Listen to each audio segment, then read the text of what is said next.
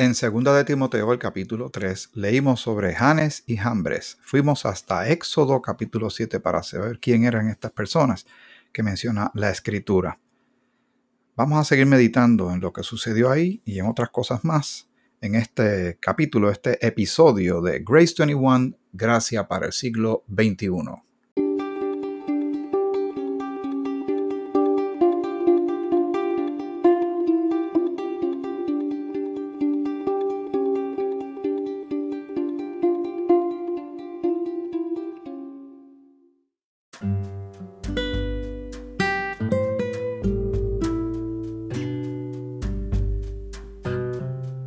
Saluda Miguel Antonio Ortiz. Dios te bendiga grandemente a ti y a toda tu familia. Y nuevamente, gracias por esta oportunidad de que caminemos juntos en esta jornada bíblica. Nos habíamos quedado en Éxodo, el capítulo 7. Vamos a leer nuevamente estos primeros versículos para tener el contexto y seguir ampliando un poco más sobre este tema de Janes y Jambres y también la actitud que se puede hallar ya en los postreros tiempos de esta dispensación de la gracia en algunas personas. Dice, habló Jehová a Moisés y a Aarón, diciendo, y esto es Éxodo 7 del versículo 8 en adelante, si Faraón os respondiere diciendo, y, y el Señor sabe lo que va a responder, Él está diciéndole a ellos que no son Dios, obviamente ellos no conocen el futuro, no tienen eh, todo ese poder que tiene Dios. Pero el Señor le está diciendo como tantas, tantas cosas que están escritas para tu beneficio y para el mío. Como en la, yo llamo la, la Biblia en algunas ocasiones la máquina del tiempo, porque te cuenta la historia pasada, te ayuda a entender lo que está pasando hoy. Y ya nos está contando el Señor en su amor, otra evidencia clara de su amor y de su gracia, lo que va a pasar en el futuro y se va a cumplir a perfección todo lo que el Señor dice que va a suceder, así va a suceder. Y eso debe poner a pensar a más de una persona si está dentro o no de los asuntos de Dios, si Dios es su Padre, si Cristo es su Salvador o no.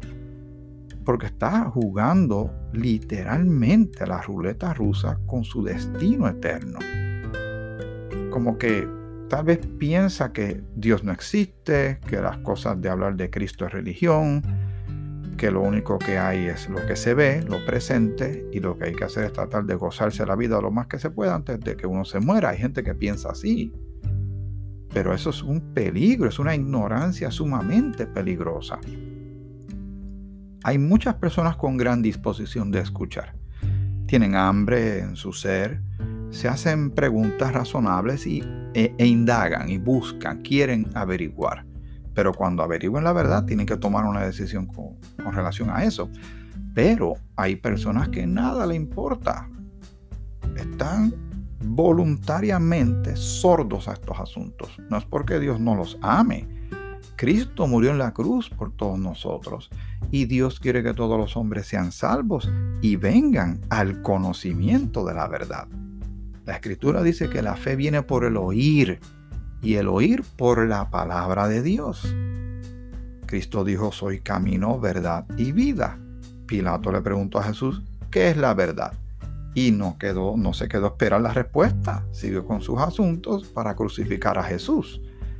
Pero tenía la verdad de frente y hay personas que se preguntan y, y se hacen preguntas. Se les da la respuesta a través de la escritura y con todo eso no toman una decisión, ignoran y juegan algo muy peligroso, un juego que nunca van a poder ganar.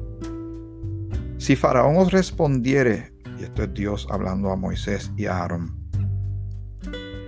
diciendo, mostrad milagro, o sea, denme una evidencia de ustedes.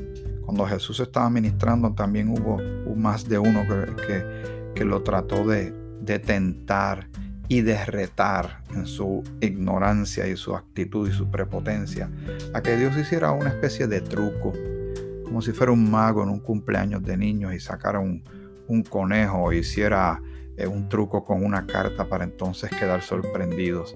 Dios no, no está en ese negocio. Dios es Dios y Él vino a salvar a los pecadores. Pero hay personas que estando en el agua ahogándose, hablando en términos espirituales, Dios estira su mano diciendo, toma mi mano, en fe y confianza yo te voy a sacar y te voy a salvar. Y las personas dicen, no, debe haber alguna manera que no sea esta para salvarme. voy a seguir nadando yo hasta que se quedan sin fuerzas y se ahogan. O eh, dicen, no, voy a esperar a que venga otro, que venga otro salvavidas, que venga, el guardacostas, que vengan y me lancen un, chaleco salvavidas o un aditamento de flotación para ver si me salvo. Todo eso es religión. Y el Señor quiere salvar y, y es a su manera y ha mostrado claramente su amor para con nosotros. Pero vamos a seguir. Cuando le dice mostrar milagros, dirás a Aarón, o sea, Moisés le va a decir esto a Aarón, toma tu vara y échala delante de Faraón para que se haga culebra. Ellos no le van a hacer culebra. Ustedes saben que Dios está detrás de este asunto, ¿verdad? Vinieron pues Moisés y Aarón a Faraón e hicieron como Jehová lo había mandado. Y echó a Aarón su vara delante de Faraón y de sus siervos y se hizo culebra. ¿Por qué? Porque se cumple la voluntad de Dios. Dios dijo que así sería y así fue. Pero la historia continúa. Este relato es importante. Estos son hechos históricos. Esto sucedió en un punto dado de la historia. Entonces llamó también Faraón sabios y hechiceros, porque no tiene otra cosa. No cree en Dios. No tiene temor de Jehová a todo lo contrario, está enfrentando a Dios, está poniéndose en una, eh, colocándose en una posición de una terquedad peligrosísima, como mucha gente está ahora mismo con esa misma actitud. Entonces llamó también Faraón sabios y hechiceros, e hicieron también lo mismo los eh, hechiceros de Egipto con sus encantamientos. Y hoy día Satanás le gusta que la gente empiece a tener eh, cosas, eh, tienen necesidades y él también le suple sus cositas. Y las personas vienen y dicen, le voy a pedir a aquello o a lo otro que no es Dios. Y le piden a figuras, a ídolos. Le, piden perdón a figuras o, lo que son este, supuestamente deidades o dioses falsos y le piden un favor y el favor se da. ¿Qué sucede cuando el favor se da? La persona le dará crédito a quien le pidió el favor. Y le pide que le liberte a un hijo de las drogas, le pide que le sane, le pide que le dé un trabajo, le pide que le consiga un novio, un esposo, una esposa. Y como se lo estaban pidiendo a aquello o a lo otro, pero no solo pidieron a Dios, no fue confiando en Dios, no fue confiando en Cristo, no fue confiando eh, en la palabra y voluntad de Dios, sino en sus propios caprichos. Y se agarraron de lo primero que vieron, se lo pidieron a una planta, se lo pidieron a una estatua en tal sitio, pues como se le dio, pues consideraron que, pues que eso fue lo que le concedió. Y Dios no está en el asunto. Y Satanás es un eh, estratega del disfraz, es un, es un experto en el disfraz y cualquier cosa que haga que una persona se desvíe de la verdad de Dios, él va a utilizar eso en su juego, porque no hay escrúpulos, no hay ninguna consideración. Recuerda lo que dice eh, Juan, donde dice en una porción bíblica, el mismo Jesús dice que el, el enemigo vino para robar, matar y destruir. Todavía está haciendo lo mismo. Y hace cosas que la gente cree, no, eso fue Dios. ¿Tú no, ¿A quién tú le pediste? ¿Tú le pediste a Dios? Tú no le pediste a Dios.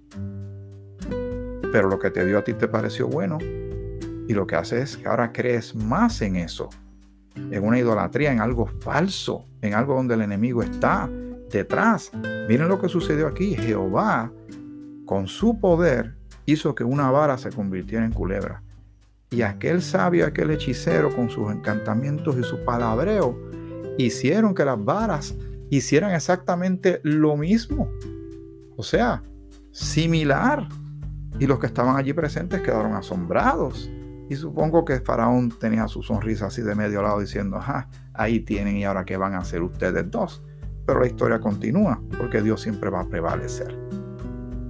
Pero el enemigo sigue con sus artimañas, con sus trucos, y va a tratar de engañarte a ti y a mí y a todo el que le dé una oportunidad.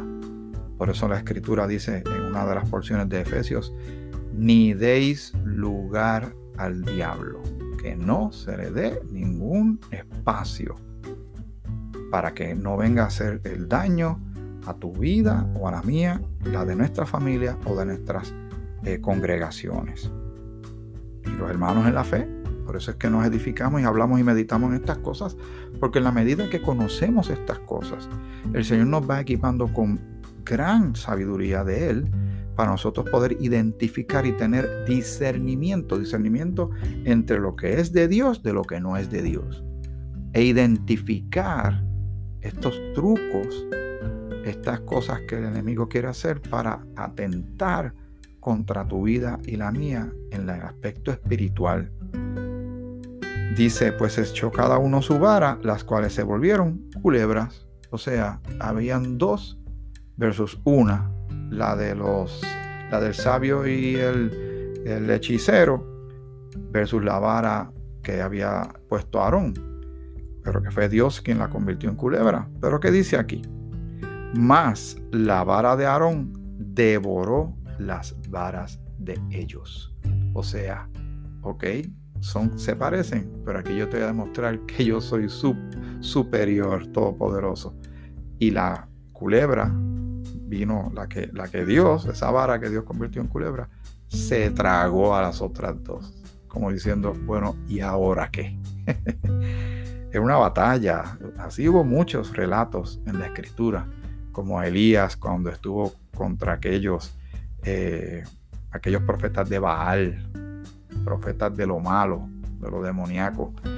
Y, hubo ese gran duelo entre cada cual iba a llamar a, a lo que creía para ver quién respondía. Y ya sabemos que Dios envió fuego y consumió lo que presentó eh, su siervo Elías. Y entonces los otros se mataron literalmente, gritando, flagelándose, derramando sangre, gritando a ver si su, su Dios, entre comillas, les respondía. Y no les respondió. Pero Dios respondió a la sencilla oración de su siervo y aquello fue un triunfo contundente.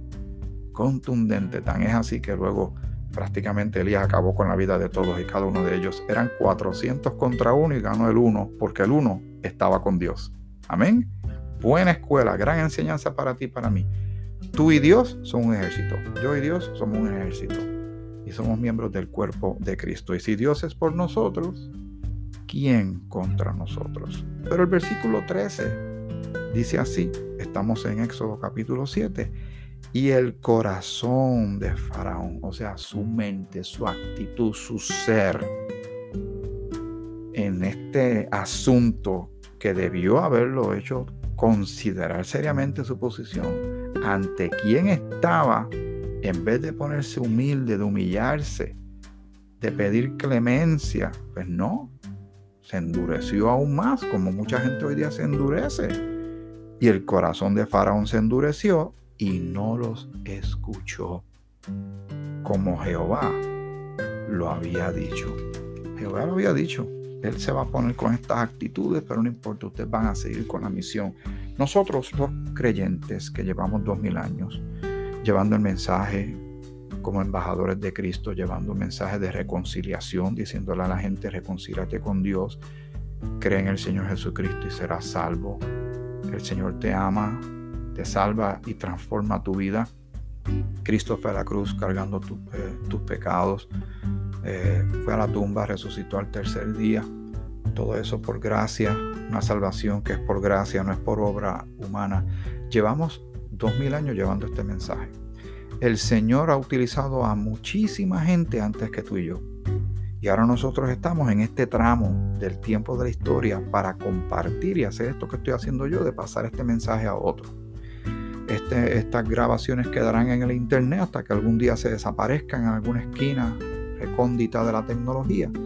Pero más allá de que si a mí me sucede algo, ¿verdad? Porque nos puede suceder cualquier cosa, estas grabaciones quedan y tal vez alguien escuche esto, inclusive hasta después que la iglesia no esté, alguien se tope con esto y escuche y, entienda qué fue lo que pasó y, y por qué están en los aprietos que se encuentran cuando estén en la tribulación.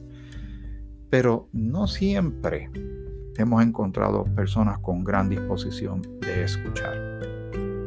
Estoy seguro que tal vez tú también lo has experimentado, tal vez en tu propia casa, con tu propia familia, con tus amistades. Está la burla, está el cuestionamiento, está hasta el coraje, hay quien te, deje de hablarte, hay quien está siempre buscando la, eh, la manera de ridiculizarte, hay quien está en tal o cual eh, religión, y eso lo digo entre comillas, no puede ver mis manos, pero entre comillas, y, no quiere saber nada de ti, porque no quiere saber de tu religión, cuando nosotros lo que queremos es decirle a las personas, pero lee lo que dice la escritura, lee la palabra de Dios, y el Señor va a hablar a tu vida. ¿Realmente quieres saber? El Señor no te va a dejar sin, sin conocimiento. Pero hay quien no le interesa esto y están tan y tan duros. La Biblia le llama tardos para oír. Deja ver si puedo conseguir esa, esa porción bíblica en particular que se encuentra eh, en Santiago, el capítulo 1, versículo 19. Toda la, toda la escritura es inspirada por Dios y útil para redarguir, para instruir, ¿verdad? Y aunque esta carta es más bien enfocada a, los de Israel, eh, porque Santiago era uno de los apóstoles que estaba con el mensaje del reino que Cristo va a establecer en la tierra. Pero hay enseñanza y se aprende de todo y se aplica al tiempo actual en este sentido. Esto es un buen ejemplo de esto. Dice Santiago 1.19, por esto, mis amados hermanos, todo hombre, cuando habla de todo hombre, habla de la gente, la humanidad, ¿verdad? En algunos casos habla de hombre varón, habla de la mujer, pero cuando hay, hay términos bíblicos que habla general, del género humano. Por esto, mis amados hermanos, todo hombre sea pronto para oír, lo que dice, pronto para oír, tardo para hablar y tardo para oírse.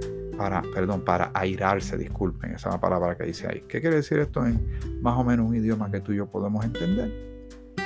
que el hombre siempre esté presto para escuchar, pero no escuchar cualquier cosa. Escuchar la palabra de Dios, escuchar el consejo de Dios, la voz de Dios a través de la escritura, a través de la predicación, a través de la meditación de la palabra, del estudio de la palabra de Dios. Que esté presto para esto, porque ahí hay bendición. Y que eh, sea tardo, o sea, que no, no hables rapidito, que no se esman de hablar rápido, porque hay gente que habla mucho y escucha muy poco, ¿verdad? Y también que sea tardo para irarse, que no se enoje tan rápido. Pero hoy día parece que todo el mundo quiere hablar y nadie, eh, ¿verdad? Quieren hablar, no quieren escuchar a más nadie y se enojan rapidito, ¿verdad? Pero en Hebreos, el capítulo 5, el versículo 11, Hebreos 5.11, yo voy a ver si lo consigo un poquito más ampliado, ¿verdad? El contexto completo de lo que quiero leer. Dice así la escritura. Acerca de esto tenemos mucho que decir y difícil de explicar, por cuanto os habéis hecho tardos para oír. Así que hay personas que no tienen la disposición de escuchar. Cuando dice tardos para oír, no está hablando de una limitación física, un problema de audición. Está hablando de una actitud, una actitud de muy lentos. Casi eh, está inexistente el deseo de escuchar las cosas de Dios, la palabra de Dios, los siervos de Dios. Esto es en Hebreos. Hebreos el capítulo 5 eh, que se le atribuye a esta carta, aunque no tiene un autor al principio, no dice el nombre que se lo adjudica, pero se cree por el estilo literario que fue el apóstol Pablo hablándole a, a personas que eran eh, mayormente, obviamente, eh, judías, porque dice que es hebreos, esta carta es el título. Pero aparte de eso, ¿verdad? Esos son detalles que me gusta incluir cuando estamos compartiendo tuyo. Dice que os habéis hecho tardos para oír. Así que estaban teniendo un problema de actitud y, que, y ese problema esa, esa falta de disposición y de apertura a las cosas de Dios, ese endurecimiento que pueden tener algunas personas, ¿qué problemas causa? Entre ellos, lo que vamos a leer ahora. Porque debiendo ser ya maestros, o sea, un maestro es una persona que ya sabe suficiente para educar a otro. Esa es la definición más sencilla de esto. Jesús cuando vino a ministrar le decía maestro y él vino a traer el mensaje del reino para aquellos que lo escucharan y levantó estos eh, apóstoles y otros más que, escucharon. Pero le decían maestro porque él tenía sabiduría y se la pasó a ellos. El apóstol Pablo le dijo eh, también a, otros, lo que visteis en mí, lo que aprendiste, lo que escuchaste de mí, todo esto hacer. O sea, pero para nosotros imitar lo que Pablo hizo, hay que conocer no tan solo a Pablo, sino de quién Pablo recibió esto, que fue de Cristo mismo. ¿Ve? Pero para eso hay que tener disposición, ganas, pasión, interés, entusiasmo. Pero hay gente que está tarda para oír. Dice aquí, porque debiendo ser ya maestros después de tanto tiempo, o sea, no, no se sabe el, el, tiempo cronológico específico, pero cuando dice tanto tiempo, pasaron días, semanas y meses y cuidados y más. Después de tanto tiempo tenéis necesidad de que se os vuelva a enseñar cuáles son los primeros rudimentos de la palabra de Dios. Estas personas no estaban adelantando, no estaban creciendo, no estaban madurando. Se hicieron tardos para oír y eso los estaba afectando, causa y efecto, acción y reacción. Y tenían que volver a darle el ABC básico de las cosas de Dios cuando ya se supone que ellos fueran ya maestros. Y le puede pasar a cualquiera, te puede pasar a ti y me puede pasar a mí también. Y habéis llegado a ser tales que tenéis necesidad de leche y no de alimento sólido. Porque el que ya tiene, eh, come alimento sólido ya tiene dientes, ya sabe, su sistema digestivo está funcionando correctamente, sabe lo que debe comer, sabe lo que tiene nutrientes, pero aquí se le tiene que tratar como niños. Y a un niño que se le da un bebé, leche porque no puede manejar la, comida sólida. Pues así hay personas que lamentablemente, ya debiendo ser maestros, se han puesto tardos, tardos para oír y como consecuencia hay que volver a enseñarles todo otra vez para ver si algún día llegan a ser maestros y le imparten estas enseñanzas bíblicas a otros. Dice, y todo aquel que participa de la leche es inexperto en la palabra de justicia, porque es niño, o sea, la palabra de Dios.